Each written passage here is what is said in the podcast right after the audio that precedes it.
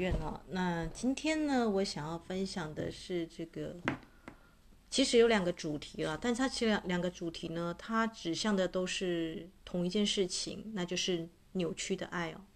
那我们知道情绪勒索嘛？情绪勒索是最近哦，大家应该很常听到，因为在华人社会，呃，不管是你的上司对下属，或者是爸爸对妈妈啊，养儿防老的观念呐、啊，什么这个呃什么孩子就是要听爸妈的话，诸如此类的等等，其实孩子的过程并不好受，对不对？那。也是同步性了啊，因为这个我的 partner 他去看这个《咒术回战》吧啊，他突然跟我分享里面有一个主角吗？啊，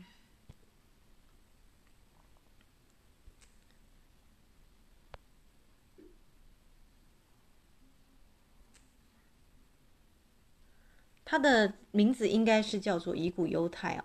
好，然后是号称里面的纯爱战神。那说实在，这个我就没有去看了。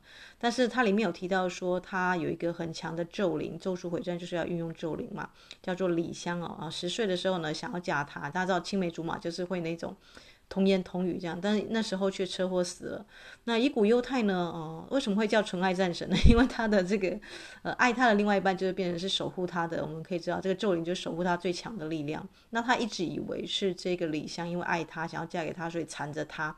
殊不知啊，在电影里面呢、这个最后他才发现，原来是因为他不想离开他。所以就啊、有一个导师吧，还是他的同才，突然说出了一句话，他说：“爱就是最扭曲的咒。”爱是最扭曲的咒，哇！虽然我没有看过《咒术回战》，也没有参与这个梦话，但是光是这一句话，我就觉得，嗯，这就是符合我们今天想要讲的，就是扭曲的爱就是最强大的咒，对不对？啊，你的咒不一定是对别人的诅咒，而是那种，呃，反而爱哦，那种扭曲的爱，其实是最最让人家觉得挣脱不了，然后在那边徘徊迷惘的。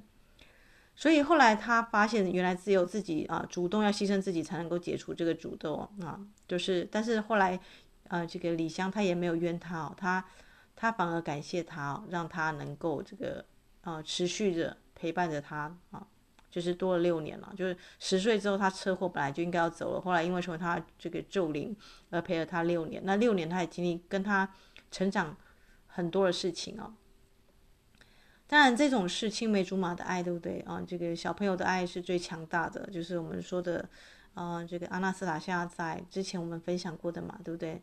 呃，女神的仪式的时候，我们分享了这个柳巴蜜拉的故事哦。那在费陀罗斯时期呢，他们是很崇敬的看待一个人的爱火被点燃哦。小朋友的爱是最纯粹的哦，那就是你不要想要浇熄他，你反而一个智慧的长者要知道怎么样引导这种爱哦。那那天我看萨古鲁的演讲，我觉得很有意思哦。咕鲁我们都知道，咕鲁按照这个梵文啊，这个来说的话是黑暗的驱除者，对不对？所以上师叫咕鲁，他其实不只是只有师傅的意思哦，啊，他就是他就是你可以驱除人家、破除黑暗的迷惘的那个光啊，黑暗驱除者。所以佛陀如来的意思也有也有人这个就是翻译就是光行者，带来光的人。那。我觉得很有意思，对不对？就是呃，扭曲的爱只有在光下面，你才会被看得很清楚，然后你才发现原来它已经变成咒，而不是爱。那每一个家族有一个每一个家族的业力跟诅咒，对吗？对不对？就像我们说的家族树啊，比方说哦，这个你的这个大伯的前面一代就是你阿公的爸哥哥啊，比方说像我阿公，他小时候就被他大哥卖到戏班去，他他的那个大哥就是这个东部地区最大尾的流氓，后来客死异乡哦，这样。那我的大伯呢，也啊，这个也会想尽办法把家里的土土地啊都卖掉，然后这个这个分判分摊到他的儿子的名下，类似这种型的。你会发现哦，上一代跟下一代，他的这个同样的地方，他会有一个 copy 的模式哦。当然，这个以后的课程上，如果我们处理到主线层面的话，但我们目前要先解决自己，对不对？如果你真的想要解决祖宗八代的事情的话，你要先把自己搞定好，对不对？追本溯源啦，你追到人类的根是什么？如果你读圣经的话，就是亚当夏娃；如果你读这个《欧利亚》的这个这个地心世界，你会发现里面迎接他是阿当玛，就是亚当神人哦。那最初的主，人类的始祖是不是最强大有力的？对啊，你仔细想一想，你的这个所有的这个树枝都是分卖出去的，什么什么百家姓、万家姓，这个都是后来很后面的事情了。所以我反而觉得，嗯，执着于你是姓什么或怎么样的，你的祖先是什么的，那个都还是有点只看到一棵树，而没有看到一整个森林哦。其实如果你去啊、这个稍微查询一下地球最大的这个生物哦。其实就是类似那种这个我们说，它它盘踞整个这个超过几个足球场，我忘记了它的那个菌丝跟它里面的那个菌种，它是漫步漫步到每一个树根下面都有诶啊，所以如果你要去追寻人类的始祖的话，我建议大家就是从千万年前的，就像阿纳斯塔夏这种型的来去追踪起。你就知道人类的历史会被篡改。比方说，我们有这个夏商周啊，有没有后面一个朝代的来去补前面的朝代的？因为他们是胜利者，所以你知道这样子的书写，这样子的一个父权社会的书写啊，这种记录是不完全的。就好像三台，我们知道这个电视啊，你会看到这个哪一个政党，他就会说哪一个政党的好话啊。那哪一个政党执政呢？你的教科书就是那个政党说。嗯，就是所以教科书改来改去，对不对？大家也都改到烦死了啊！所以大家理解吗？为什么啊？这个伊斯塔的课程是这么的重，而且是要大家用自己的头脑，用自己的方式去做解答啊！所以有人说伊斯塔，你真的是一个很特别的老师吗？嗯，就是我并不是那种死死板板的，大家以为就是上线上课程一定就是老师教学生吸收就这个样子。不，你你想想看，你上了多少的课程？就是你从小到大，你上过多少课程？老师讲的话，或是老师教授的技术，你真的完全百分百，后面还能够回想出来的有几个？很少，对不对？你会发现，你就像海绵一样，不断的在吸收，但其实那个水分啊，这个经过那个外力的扭曲啊，一挤，全部都出去了，都还给老师了。这就是，这就是只教不学的啊，这个一种教法。我觉得最厉害的教法是啊。不教而学，学生就是天然就会，而且可能还还会老师还没讲的，就比老师还没讲的还学得更多，这是最厉害的教法。就像老子那种无为而为的教法，那这种型的教法呢，其实是很考验学生的定力跟他的努力啊。也就是说呢，确确实实啊，你看佛陀跟孔子时期的这个，或是苏格拉底啊这种名师下面的这个教法，全部都是问答集。啊，就是你看孔子啊，《论语》啊，为什么叫《论语》啊？这个师生师徒之间的对话，对不对？他问了一个问题，然后老师回答，或是老师问了一个问题，学生得回答，不是只有老啊，这个我们传统的教育是老师老师问问题，学生回答，对不对？有时候是学生问题，老师回答，那它是一种双向的沟通，双向的交流。所以如何问问题就很重要，对不对？你不要问了一个嗯，这个。范围外的问题，或者是诶不在这个我们说的不在这个生命之流的问题啊。我那时候看萨古鲁，他对他的门徒说啊，你要问的问题必须是第一个你会去实践的问题，不要问我说有没有鬼神啊什么的，这个对你来讲重要吗？对不对？你的人生，比方说你的人生迫在眉睫，比方说你被箭射到了啊，你的家庭正在分崩离析啊，比方说经历了离婚，这才是你最主要的，你要去解决问题。结果你却问了，看到名师，你却问他了一个说啊，这个世界上有鬼神吗？不搭嘎好吗？不搭嘎，你就浪费了你上课的时间，对吗？你最迫切的人生问题是什么？是你为什么卡关卡在这里啊？对不对？所以大家就可以理解为什么伊斯塔并不是只是针对课堂上的问题而去做回答啊。这个我自己本身呢是看到你整个人生的，看你怎么处理事情的态度，跟你的人生的卡关点在哪里哦。那这个这个也是苏格拉底跟这个我们说的。不管是佛陀啦、孔子啊，这这套的这个啊，你以为这种型的这种哎，比较不是那种课堂上的叫教学的方法，其实它就是人生的方法啊。因为人生呢是一关一关过啊，它不是有一个确切的像你要处理一个很大的一个题目啊啊，把它通关了就好了。它其实是会根本的动到你的根本的整个为人处事啊，甚至你整个人格啊啊，就会因为这样子的一个课程啊，而慢慢的切换过来。也就是说，你以前觉得是局限的地方呢，你现在觉得你有能力了，你有自信的去处理了。那个处理问题的能力啊，才是最宝贵的哦啊！真正的这个，所以萨古鲁说，真正的老师啊啊，萨古鲁，古鲁的意思啊，老师的意思不是只是单单就字面上的，他只是传道授业解惑。光是传道这个字啊，我们知道传道是摆第一嘛，对不对？天地之道，真理之道啊，它是来点亮你灵魂之火的。一个真正好的名师是来点亮你灵魂之火的。你甚至离开他的课堂之后，因为那把火被点亮了，你会自主去学习。所以苏格拉底说他是接生婆，你知道吗？灵性上的接生婆。我以前读到这个就觉得很好笑，为什么苏格拉底会把自己形容成接生婆呢？但确确实实，因为你一个这个新的重生的生命，确实就是你的灵魂之火被点亮了。好，那我们接下来要面临什么呢？处女的日食之后，我们要面临母羊的月食，对不对？而且还要月掩天王星，天王星是改革的星星啊。所以，如果你真的啊，不不管是不是在我课堂上的学生啊。你真的人生要改变的话，确实这个月食会有很深刻、长久的影响啊！特别是你照见了你情绪最扭曲的地方哦啊，爱是最扭曲的时候，你对什么地方最扭曲呢？对父母之爱，对同才之爱，对伴侣之爱，还是对自己的爱呢？音乐过后，让我们再来深入来谈这个话题。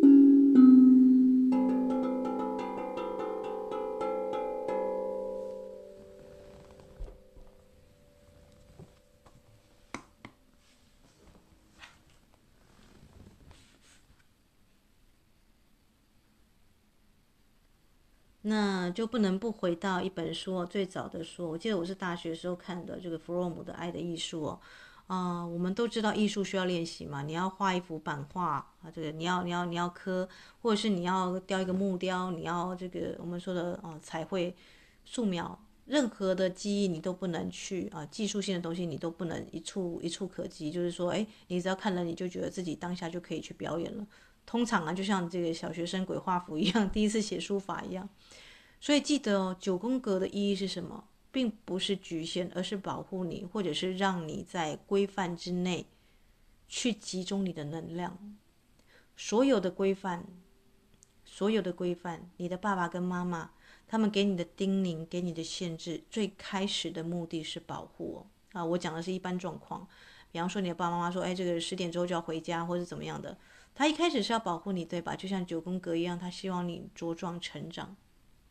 可是呢，可是，在长大之后，这个可能有一些规定就不适用了，对不对？你会觉得绑绑手绑脚的啊。所以呢，呃，爱经常跟几个基本元素混合在一起，就是说，为什么它是扭曲的一个咒啊？因为它常常跟照顾啦、责任啦、尊重啦以及了解啊，大家可以把它笔记下来：照顾、责任、尊重以及了解，特别是了解是基础。爱是主动关怀被爱者的生命及成长，是主动关怀。所以，爱是什么？爱是一种行为啊，是人性的实践哦。它在自由当中才能够成长跟实践，它不是一种被迫的成果。所以，爱是主动的活动，而不是被动的倾向啊。这是弗洛姆的这个。如果你没有时间看这个《爱的艺术》啊，通常要谈恋爱的，我都会建议他要去读这个《爱的艺术》啊。如果艺术需要练习，爱为什么不是？爱为什么不是？啊，所以有人在跟我问说：“这个老师啊，我要找伴侣啊，但是你去哪里找？我就是啊，这个去庙里抽个签上上签，或者这个要往东往西，我就往那个地方走啊。”我就随便问你，你去菜市场，你今天要做番茄炒蛋，你要你第一个想要是什么？我要去买番茄跟蛋，对不对？所以如果你心中没有任何规划，你跑去菜市场，你会发现自己会怎么样呢？到处都晃了一圈，然后自己也不知道吃什么，也不知道买什么，然后又回来，无功而返。因为你心中对你自己是什么样的人呢？所以为什么我们的课程很重啊？你看，我们连续四周都在上一样的东西，虽然是不同的游戏变化了，但其实都是在认识你自己，对吗？就是希腊古希腊的这个圣哲说的，苏格拉底说的，人呐，你要认识你自己。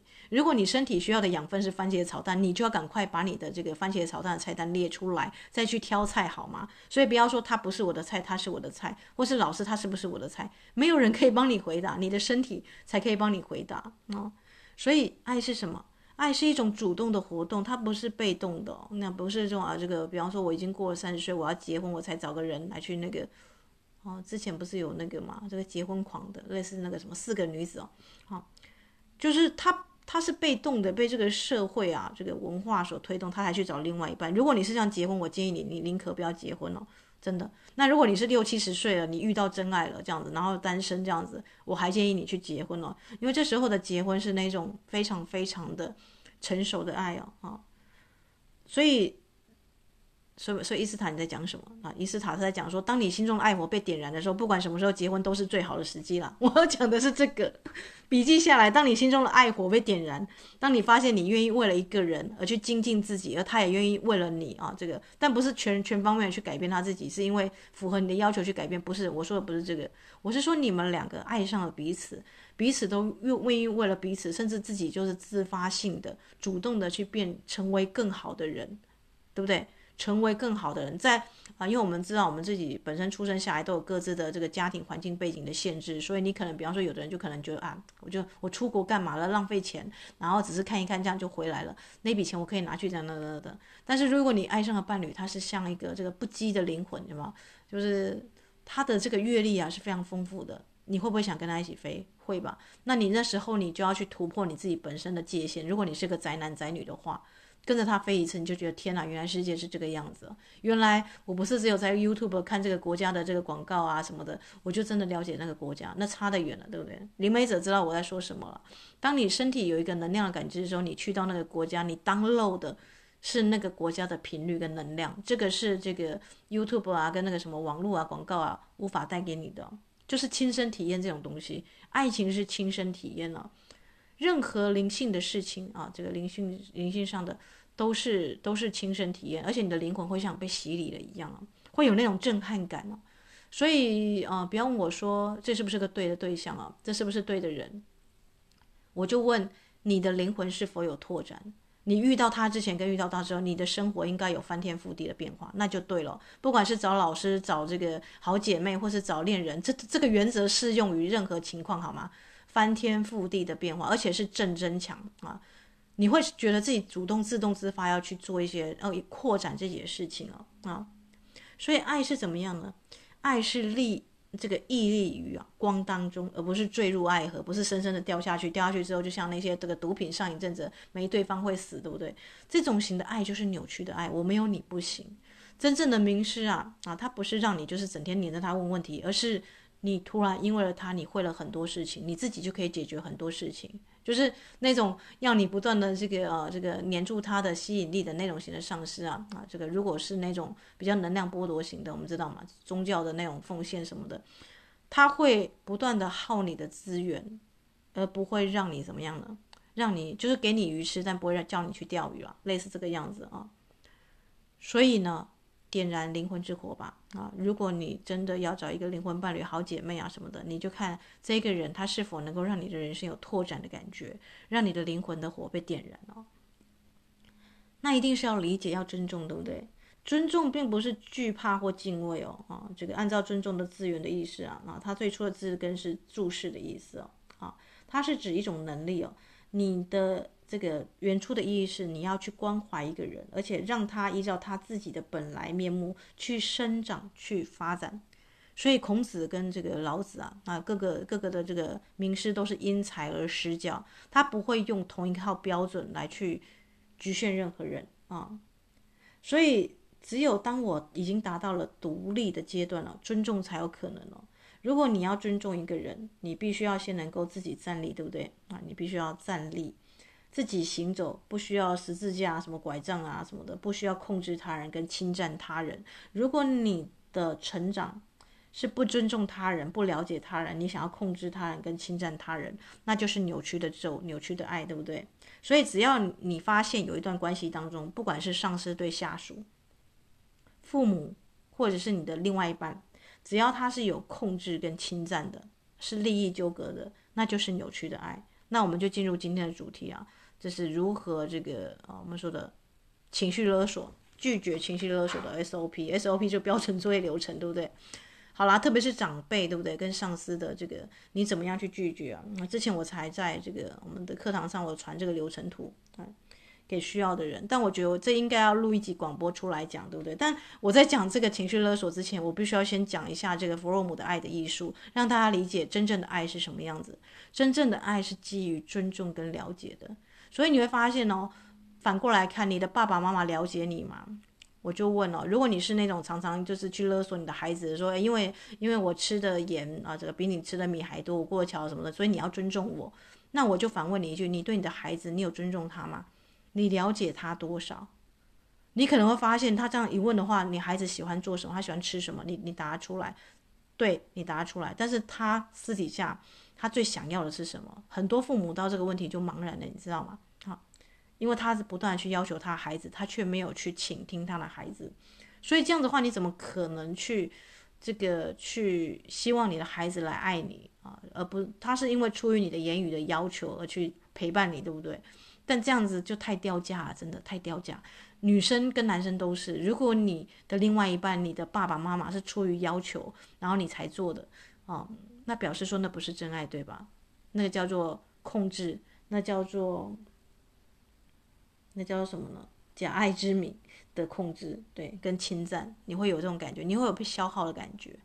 那情绪勒索者他会不断的用这个，因为我是你的谁谁谁，所以你要，因为所以啊，这个，然后通常那个谁谁那个前面的那个一定有很大的恩重如山呐、什么的那种的来控制你哦啊。比方说我因为我是你的这个爸妈，我养过你，所以你理所当然要怎么样怎么样的。但他有尊重你，他有了解你吗？他有尊重过你吗？还是你是一个木头人，一个这个奴婢似的，随时啊，这个他召唤你就要招之即来，呼之即去这样子。所以，你如果一旦是这样的关系，那就是很扭曲的爱，对不对？所以，但是已经变成一种咒了啊。那你就要有能力把自己哦独立出来，因为你要先成为你自己，你才有能力去给予他人，而这种爱才是真实踏实的爱。有没有很傻眼，对不对？原来。原来所谓的孝顺的这个孩子，其实私底下其实都是啊，巴不得自己赶快能够离开这个爸妈。所以华人的社会，如果你的爸妈，呃，父母，对，他是属于这种控制型的，那你觉得他会很长寿还是很短命？因为他的那个有点像能量吸血鬼，他的能量是从孩子身上获得的嘛，所以他们反而会成为那种这个巫山老妖或怎么样的，就是，嗯、有出于。嗯、我不能这样形容了。但是华人社会真的有很多很多这个老先生、老太太，老年的生活把自己过得很那个囤积症者，有没有囤一大堆东西？然后或者是呢，有一大堆很奇怪的扭曲的思想。这个应该大家就是去医院走一遭，应该就能够知道为什么孩子不在身边。其实要检讨的不是只有孩子诶啊，当你在指责一个人不孝的时候，你要去思考，反向思考，这样的爸妈，嗯，他给人家的爱跟尊重够吗？啊？所以，一个厉害的一个爸爸妈妈，他是给孩子全然的自由，让他体验到什么呢？自己是一个能够把自己给予他人的人。今天是那个哦，今天录音的当下是十月二十九号，是美国的这个国家猫之日，对不对？我们知道日文，日文是因为猫的发音跟二很像，所以二二二是日本的这个猫之日啊。那十二九不知道为什么是这个美国的国家猫日啊？那我今天就帮我们家儿子梳毛，因为下大雨啊，他跑出去台风天了。那我就帮他，他他这他是一只不怕雨的猫，所以我就帮他不断的擦这个毛巾，这样。我说你呀、你呀、啊、这样，就那我碎碎念的时候，突然我就说了一句“神来之笔”哦，他突然他也愣住了。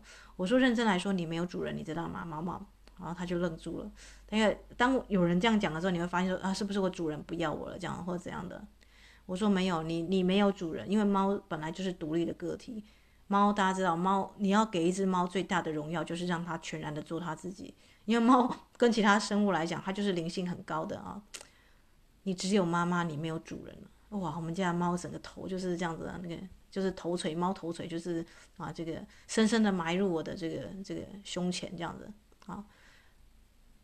就是你的这个心轮的胸腺的这个地方，我发现这个不管是我们这个邻居家那只小黑，或是我们家猫，或是我们家以前养过的狗，一只动物对你的这个里面的神性顶礼啊，它会把它的额头深深的靠在你的这个心轮的这个位置，然后在那边很久很久，好像埋进去这个我们说接受动物的顶礼是这样子啊，啊，就是它会把它的这个这个这个臣服跟它的这个啊这个我们说的。那种很深的感动啊，用这种方式传递给你。所以今天我对他讲的，今天也没有买什么特别的罐罐啊，就只有这一句话，我们家的猫就感动到他了这样子。所以如果如果你是一个父母啊，你给你的孩子啊的最大的荣耀就是让他成为自由的人，不要去打电话，不要三催四请，不要什么去追踪啊什么的，好像个监听的跟踪犯一样啊，去控制你们家小孩子啊。他已经大了，他已经是成人了。所以如果你的孩子他还是孩子的话，而且不知道怎么做决定，老是要听你指挥东指挥西的。那你一定是一个比较，我们说不能说失败了，但就是你的控制跟侵占他的这个空间时间太多了，以至于他无法做自己哦。所以无法做自己，这个这个夸胡起来，爸妈要负一半的责任哦。你不要说，诶，你看谁家孩子啊，怎么那么独立啊，可以这样这样的。问题是你有让他做过一天他自己吗？对不对？这要反向思考的，这是要反向思考的。那同样被控制的这群孩子们哦，啊，这个比方说像像我就发现，诶。啊，有一些学员们可能家里的这个这个父母的管教比较严厉一点，那你要怎么样拒绝他情绪勒索啊？当然，这不是只能是一个学员的东西，因为我们的广播就是要能够让大家都能够学会去拒绝。如果你的长辈，特别是华人的社会，但前提是你是有尽到孝顺的。我要先讲哦。你不是那种恶意恶意的要去这个这个嗯抛弃你爸妈或者样不负责任的，我要先讲啊，这个一定要先讲清楚。当我在教授这个情绪勒索要跟大家说不的时候呢，你要去注意到啊，这个你应该是那种平常就已经付出很多的，然后不断的去陪伴的，而不是那种就是这个就是我们说从来都不陪伴你爸妈的 那种型的人，反而就是他们不用去学情绪勒索，他们会反过来去勒索他的爸爸妈妈。所以爸爸妈妈有的时候也要拒绝孩子们的情绪勒索，因为你是我爸我妈，所以我要呃开公司创业，你要拿多少钱出来？但是通常啦，会这样情绪勒索一定是双向的，大家理解吗？爸爸妈妈情绪勒索孩子，孩子会回过头来情绪勒索爸爸妈妈，所以这很恐怖，对吧？爱是最扭曲的咒，它是在这个地方，你一定有什么地方需要你的爸爸妈妈，所以你才让他们去情绪勒索。反过来说，你的爸爸妈妈一定有某个地方他想要这个，就是控制或者是要掌握你，所以他才要这个样子。好，所以一旦有了一个供需之间的问题，他就不是全然的尊重、跟全然的了解、跟全然的爱，对不对？他有一个利益的纠葛在这个地方。好啦，音乐过后，我们就来谈一下这个。如何去拒绝情绪勒索？情绪勒索有 SOP，对不对？简单分享个几点哦。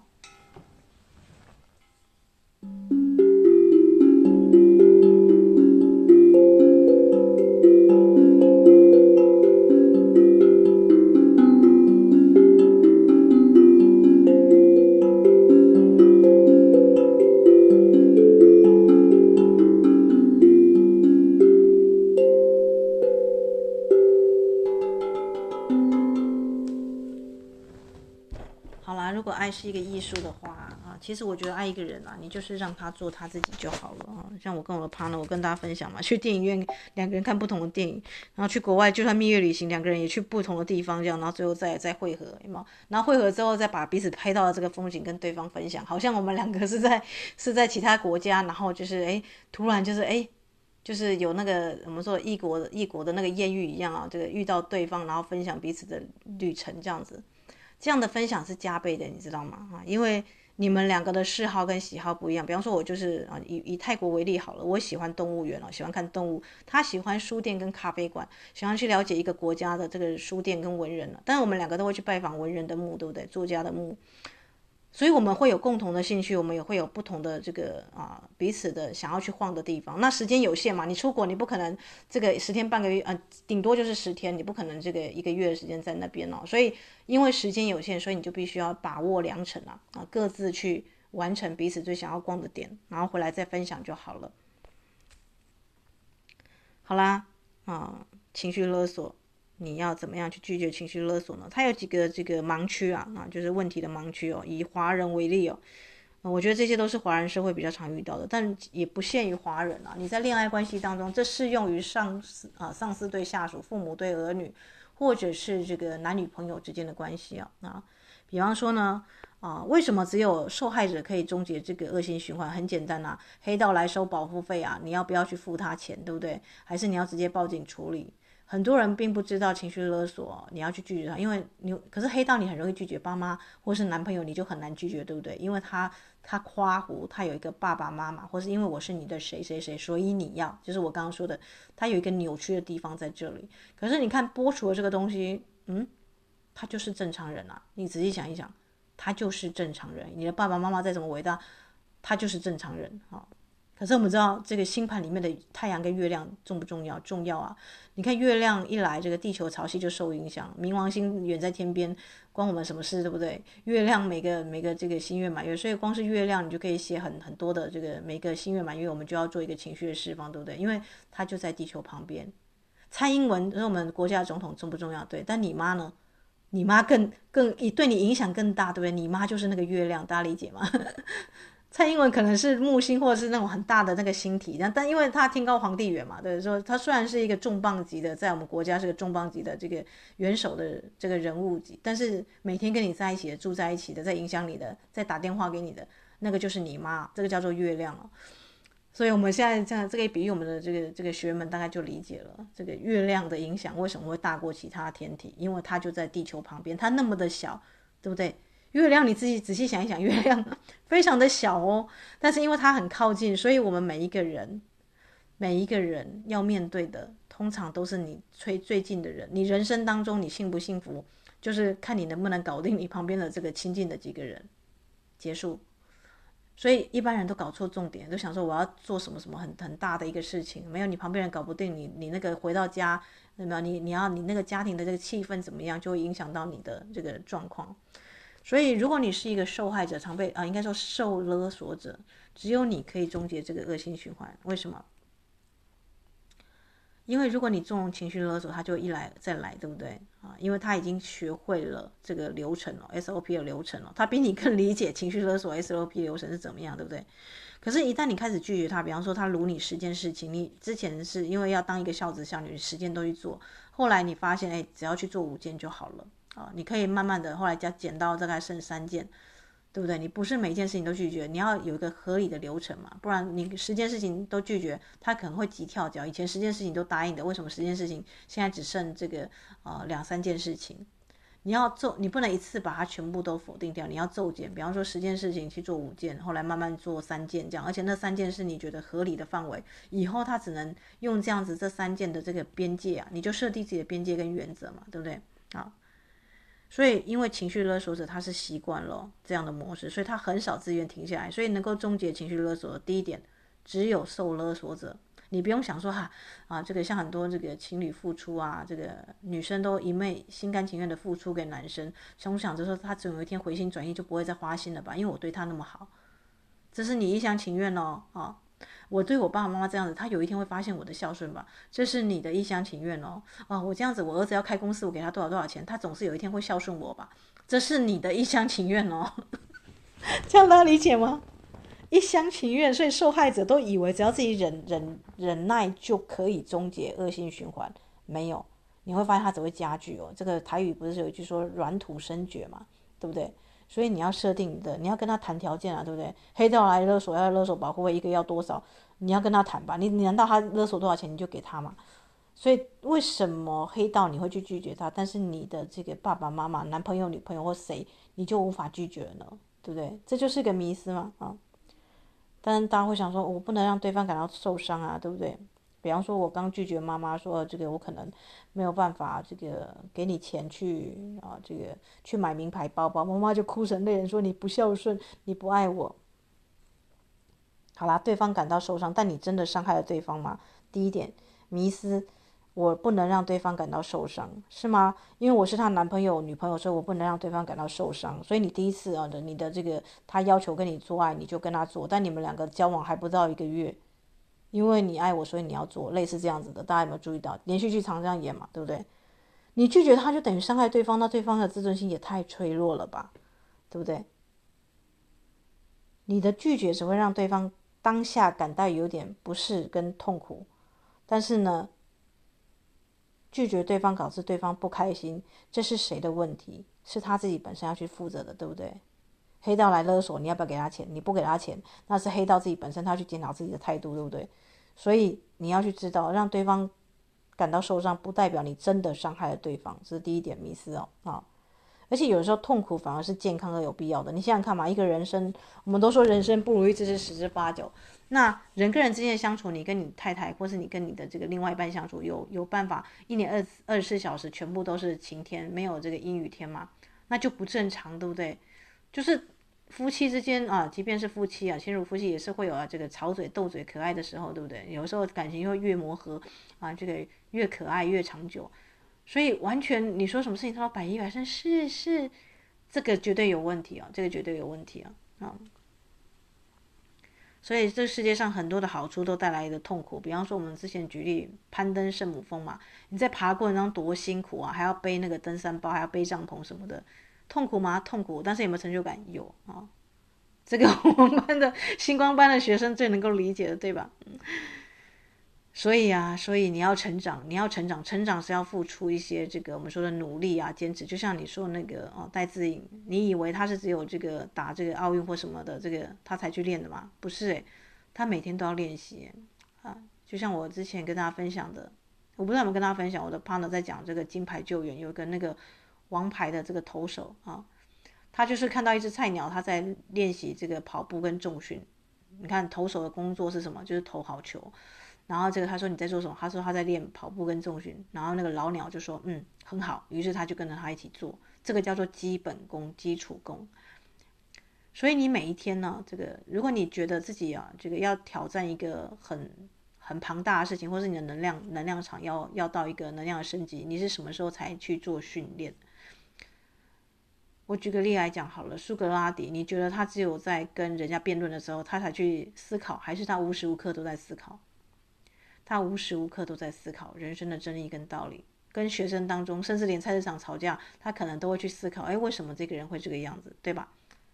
这叫做灵活，这叫做有活在这个生命之流当中啊啊！所以，如果你要去成长的话，你一定要去面临到一些这个，你为了要，比方说了，你为了要跟你的这个 partner，你的灵灵魂伴侣在一起，你就得要同时拒绝很多事情，对不对？你可能要拒绝其他人的追求，拒绝其他的人的这个告白跟跟示爱，对不对？所以，当我们看一个人他的人生有有多么的这个精准的时候，我们会看到他拒绝多少事情啊，啊，去维持他想要的那个幸福。所以，拒绝跟痛苦有的时候反而是必要的，它是健康的关系啊。如果因为你一天二十四小时，你不可能生出更多的时间，对不对？所以，上天对人是公平的。你这时候想偷懒，想要那个，或者你想要这个去这个去去酒店啊，去怎么样的？你就错过了你跟灵魂伴侣相遇或是充实你自己的时间，因为那个时间是一样的，这样大家理解吗？所以你是真的在伤害对方吗？好，当你在拒绝对方情绪勒索的时候，你可以思考自己哦，你之所以拒绝对方是为了伤害对方，还是你为了建立更健康的关系？比方说你的爸妈啊，这个，比方说爸爸欠债要你去还赌钱。然后每一次都欠，每一次都要你去还，请问一下，这个你的拒绝是伤害他，还是让他去知道说你不能这样予取予求，你必须为你的行为负责，对不对？一个有权利去负责的人，他才是一个正健嗯正常的健康的这个这个发展嘛。还有你拒绝对方之后，对方除了当下有点难过之外，他实际上会受到什么伤害吗？你爸爸，比方说啊，以这个刚刚的例子，你爸爸要借借钱去赌，除了当下这个。有点这个难过，你不能给他钱之外，他你真的有揍他一拳，或是让他难过伤心吗？没有，对不对？好啦，虽然对方现在不会领情，但为了长远好，你是否愿意当一次坏人？没有人想当坏人，对不对？大家都会跟他绑在一起哦，啊，所以迷思二就是你觉得你爱他，你就要去牺牲你自己。因为我我有我的这个男女朋友，所以我必须要牺牲我自己的什么什么东西。只要爱扯上牺牲，我告诉你，这个爱不会长久啊。比方说交往不到一个月，男生说我们来做吧，啊，可是女生身心灵都还没准备好，觉得你付出都还没那么多，你要跟我这个贸然的进入下一步，或者诶他做完之后就给你抛弃了，有没有？很多女生的伤口是在这里哦，所以当对方自私自利的时候，你自己照顾好自己，你就拒绝他，他可能也会，他其实是在测试你的底线，你知道吗？那所以拒绝。啊，自我照顾的人呢，是学会平衡双方跟自己的需求跟感受。你只是在自我照顾而已。自私自利的人呢，是只考虑自己的利益，不惜伤害他人。他很主动的就会去挑衅他人，或者是会去质疑他人，却从来不曾质疑自己哦。啊，所以你要去注意到，那今天如果一个团队或是一个啊交往的正常关系当中，有人是自私自利的人呢，那通常都会有另外一半是那种自我牺牲的，对不对？当自我牺牲的能够跟这个自利自私之人说 no 的时候，自我牺牲的人就就会朝慈悲真正的慈悲而成长，而自私自利的人就要去尝到他自己的苦果啊。他之所以会用这套方法去勒索、去要挟他，一定是有用嘛，对不对？当时当他吃踢到十个铁板的时候啊，这让我想到这个沈石溪在讲那个动物园里面，大家知道那个鸠占鹊巢，对不对？杜鹃鸟。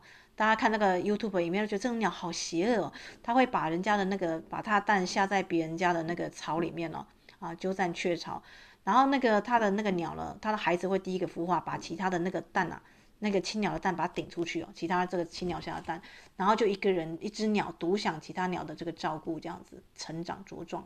可是他发现这个状况啊，在动物园的，因为动物园大家知道众鸟虎视眈眈，鸟视眈眈啊。杜鹃鸟要能够交占雀巢，是因为趁对方青鸟不在，它才可以去下蛋嘛，对不对？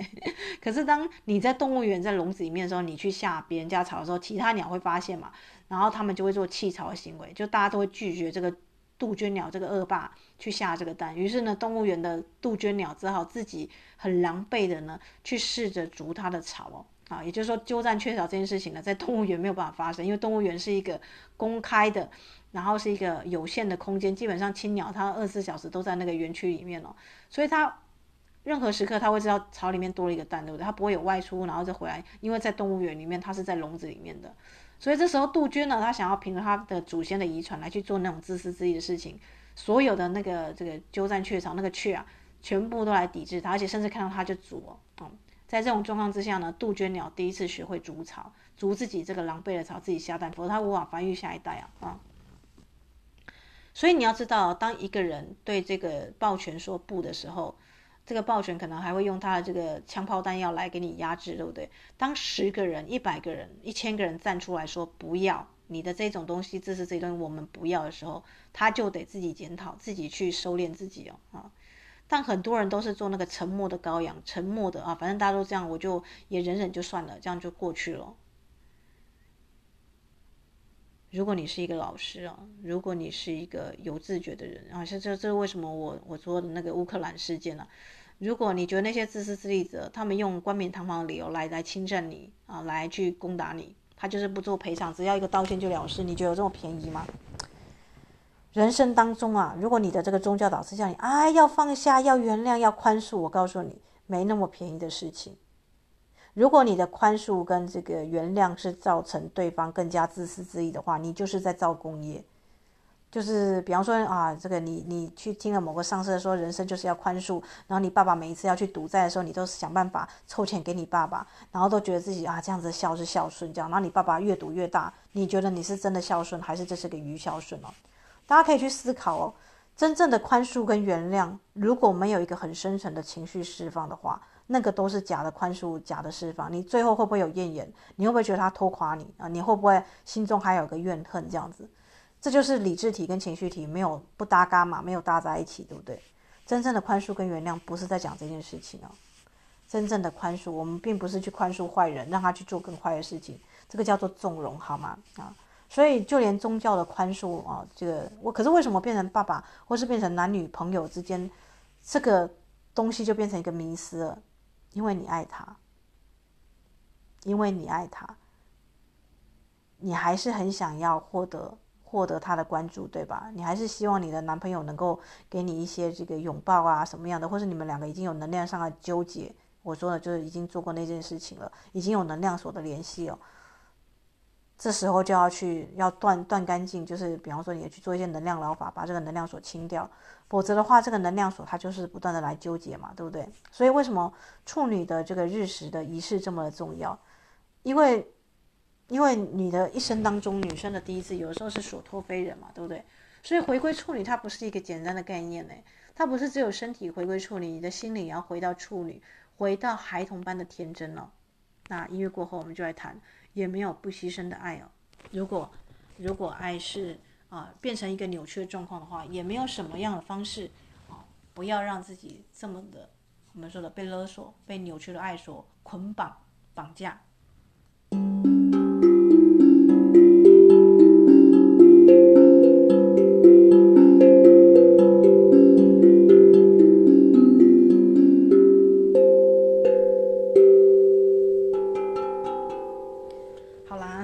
刚谈到这个弗洛姆的艺术，爱的艺术，他说只有你啊，独立啊，爱应该是屹立在光中的，而不是去坠入哦。只有当你能够照顾你自己，才能够照顾别人哦。啊，所以你的能量假设是个银行账户啊。你的每一次的付出，就从中拿走一笔钱，但你一直没有底线的去取钱，你的能量很快就会耗尽，对不对？再也没有钱可以给对方、给自己了，甚至反过来需要对方为你付出。但每一个女生啊，通常在一段关系当中，你会想说对方也会照顾我，所以我先照顾他，对吧？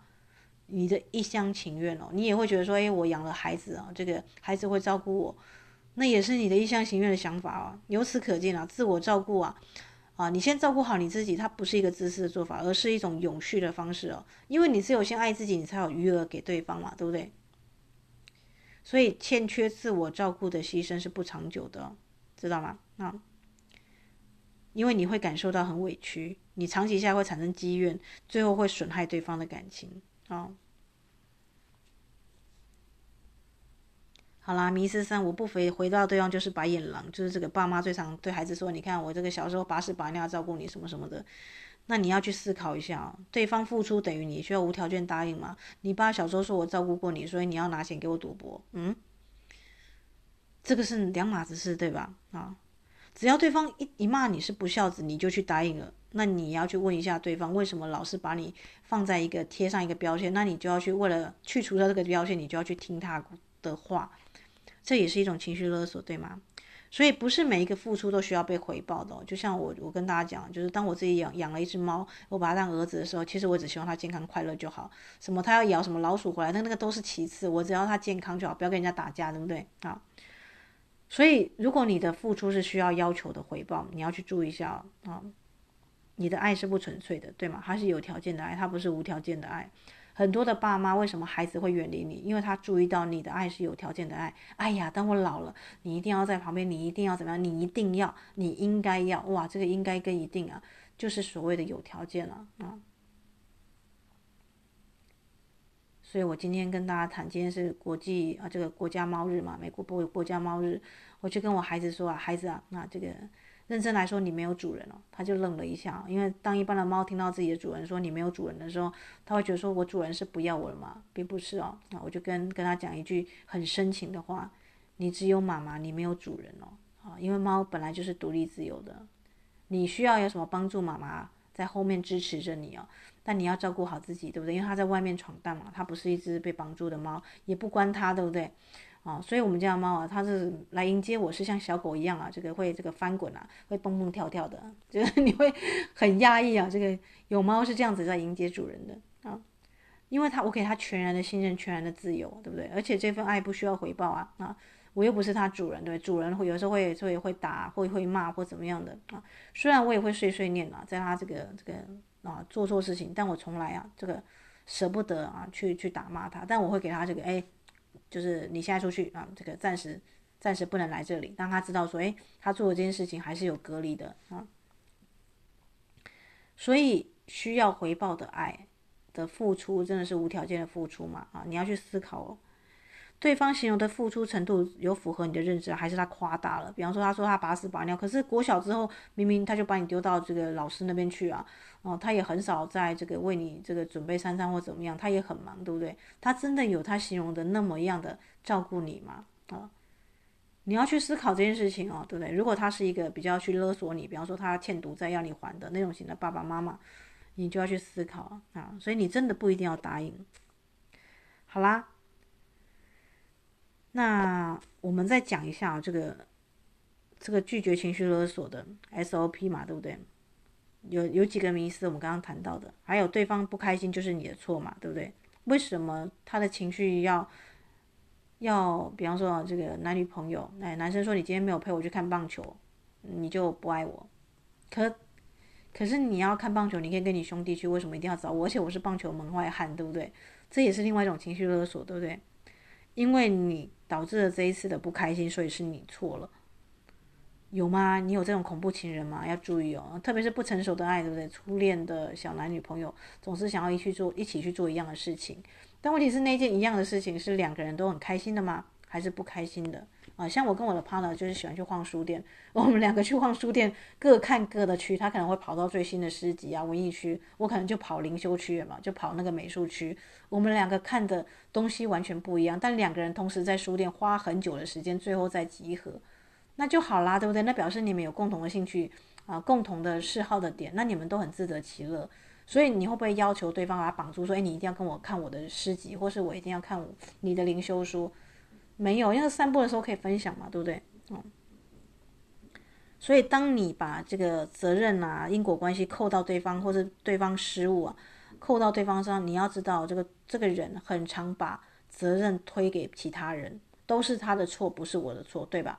啊，情绪勒索者会有这样的自私自利的表现，那你就要去注意到了，是你的导致，不代表是你的错。比方说一一个球赛，呃。他的心情很差，什么是那个可能球赛的气氛什么的输球什么的，关你屁事啊！你没有去跟他看这个球赛，就他就推脱到你身上，这叫推脱，对吧？啊，所以这件事真的是你的责任或错误嘛？你就要去思考，这是迷思四哦啊，迷思五就是那个爱情的或是这种情绪勒索的盲区是啊，要是我拒绝他就不爱我了。如果你是你的爸爸妈妈，你拒绝他就等于你不孝吗？啊？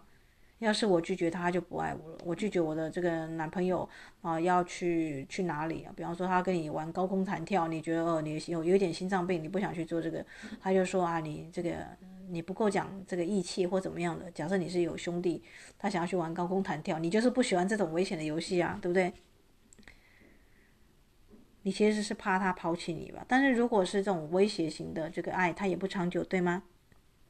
所以你要分清楚良性关系跟毒性关系是什么样的。良性关系是虽然偶尔会有冲突啊，但是双方啊这个沟通跟会愿意沟通、倾听对方、去了解对方，并共同寻找解决的方法。那不能沟通、讲不听的，一定要按照他意思来的，就是毒性的关系。毒性的关系，他根本没有尊重你，他也不了解你，对吗？然后你会感觉要时时刻刻讨好对方，不然对方就会离你而去哦。好。所以通常啦，我建议大家观察一下，你在家里，你爸爸妈妈怎么对你，他的情绪勒索，跟你的上司可以怎么样对你情绪勒索，它是相同的。大部分会这样子，因为你从小到大，如果是被家里的人勒索了，你长大会去外面啊，你可能也会被人家同用同样方式情绪勒索。所以关系是否还值得保留，还是需要去啊这个稍微冷处理，冷处理就是不要在这个现场让他去冷静一下啊。这个退对情绪勒索型的爸妈特别有效。当他勒索你，然后你突然就是啊，这个出去几天或者怎样，就是不理他，冷淡这样子，他就会知道说，哎，他做错事情了啊，他会有个反省期啊。所以你也要让你的爸妈成长，你知道吗？你要去让他认识到说，不是因为你是他孩子，你就可以他的命令就百分百就服从了，那个不合理的命令啊啊。不是你该去做的啊！你是出于爱他才去做，对不对？但他如果一再的情绪勒索，那就是消磨你们之间的爱。你必须要直接的啊！如果用讲太太啊，不说太尴尬，你可以用写的啊，用写的告诉他啊，因为这个样子，所以我我不太喜欢。我建议啊，就是我可能会去我朋友家睡个几天之类的。哇，那事情就严重了，对不对？他就可能会想说，哎，要你回来，他就是稍微啊，他也要就是不能这么样的干预你的时间了。特别是啊，爸爸妈妈总是会让你感到渺小、不被重视哦，而且好像时着时时刻刻必须讨好对方，对不对？所以跟对方见面就会是一个压力，跟爸妈一起吃饭就会是个压力。如果他是一个威权型的长辈的话啊，那迷思六你不听话就是坏人了，对对对。比方说呢，你的先生想要你辞职专心在家里当家庭主妇，但你其实很有事业心，对不对？他却说一个好妻子要这个全力支持丈夫，所以你最好不要有自己的事业跟职业。哇，为什么所有的这个爱是最扭曲的时候？你有没有发现这些东西都跟道德感绑在一起？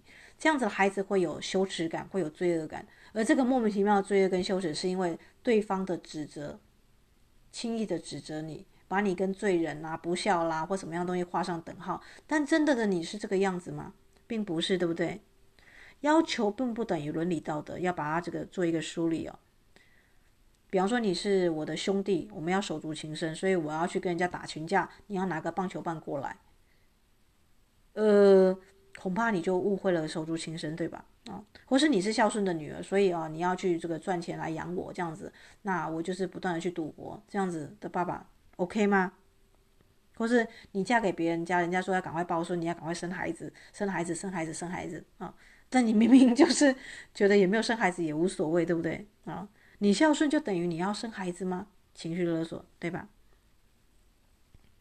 好啦，那以上呢是几个华人社会常见的这个情绪勒索，我希望大家这个去破除这些迷思啊，就是不要把这些的要求跟情绪绑在一起。那再回到弗洛姆的这个爱的艺术里面呢、啊，真正的爱是一种行为，而这个行为成熟的爱呢，是在保持自己的完整性的状况之下，也就是说，他必须保持个人的独立性、个人性的条件之下。你才会成为一种积极主动的力量。爱是主动而不是被动的，好吗？所有要来的爱都是很很掉价、很廉价的，不管是男女之爱、父母之爱都是一样。你要去要人家，就表示说是一种这个要求嘛，那要求他就不是主动的。好啦，那今天的分享呢就到这里哦。这个如何拒拒绝情绪勒索的 SOP，顺便结合爱的艺术，跟大家谈一下真正的爱的出发点是怎么样啊？希望能够有助于大家厘清一些问题，特别是在这个我们说的母羊的月食，而且又月掩天王星啊，是真的能够革命的、改革的，对吧？那就祝福大家呢，在面对这个人际关系当中，不管是什么样的关系，你都能够理智的去判别，这是不是一种情绪勒索。这是不是扭曲的咒？爱是最容易扭曲的咒。这样的爱还算爱吗？那就不是真爱了，对吧？一个人活在这个世界上，如果你经营的不是真爱，那又有什么意义呢？对不对？那就祝福大家呢，在这个下一次的月食之前呢、能够呢也好好的去断舍离啊这些不健康的关系，好吗？至少要设界限，保护自己。祝福大家有美好的一天。